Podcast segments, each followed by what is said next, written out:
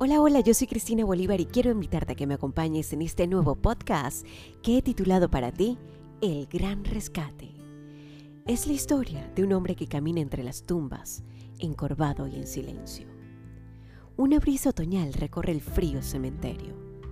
Está más cerca del final que del principio de la vida.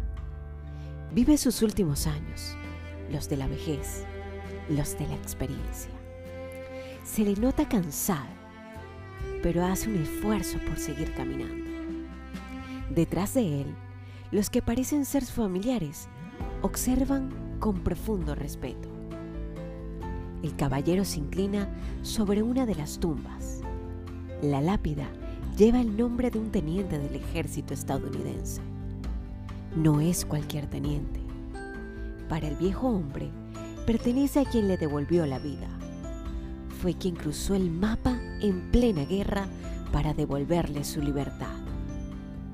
Hace muchos años, el gobierno estadounidense había revisado los archivos para descubrir que una madre había perdido cuatro hijos al frente de batalla.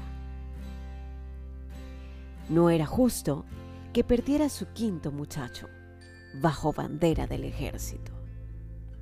Había que indemnizar a la madre de algún modo y lo mejor era buscar al quinto hijo en medio de esa gran batalla, darle de baja y enviarlo de regreso a casa.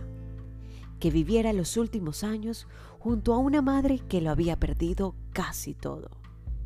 Durante el rescate, el mismísimo teniente no pudo creer que todo un pelotón se sacrificara para rescatar a un solo soldado. Pero le costó incluso su propia vida la de sus mejores hombres. Y antes de morir el teniente, miró al soldado a los ojos y le dedicó sus últimas palabras. Espero que te merezcas este sacrificio. Por lo menos, vive una vida digna que valga la pena. Ahora, el soldado es ese viejo que observa la lápida. La guerra terminó hace muchos años. Por él quiere saber si saldó su cuenta con el teniente. Contempla su tumba y le hace una pregunta a su anciana esposa que está unos pasos detrás de él. Necesito que me digas si fue un buen hombre. Dime si vivió una vida buena. Dime si fue digno de tanto sacrificio. El hombre insiste entre lágrimas mientras se funde en un abrazo con la mujer de su vida. La escena es la más lograda del film salvando al soldado Ryan, interpretada por Tom Hanks. Ryan no podía permitirse el lujo de pasar la vida jugando al baloncesto o pescando junto al río. Todo un pelotón murió para darle la opción de tener vida.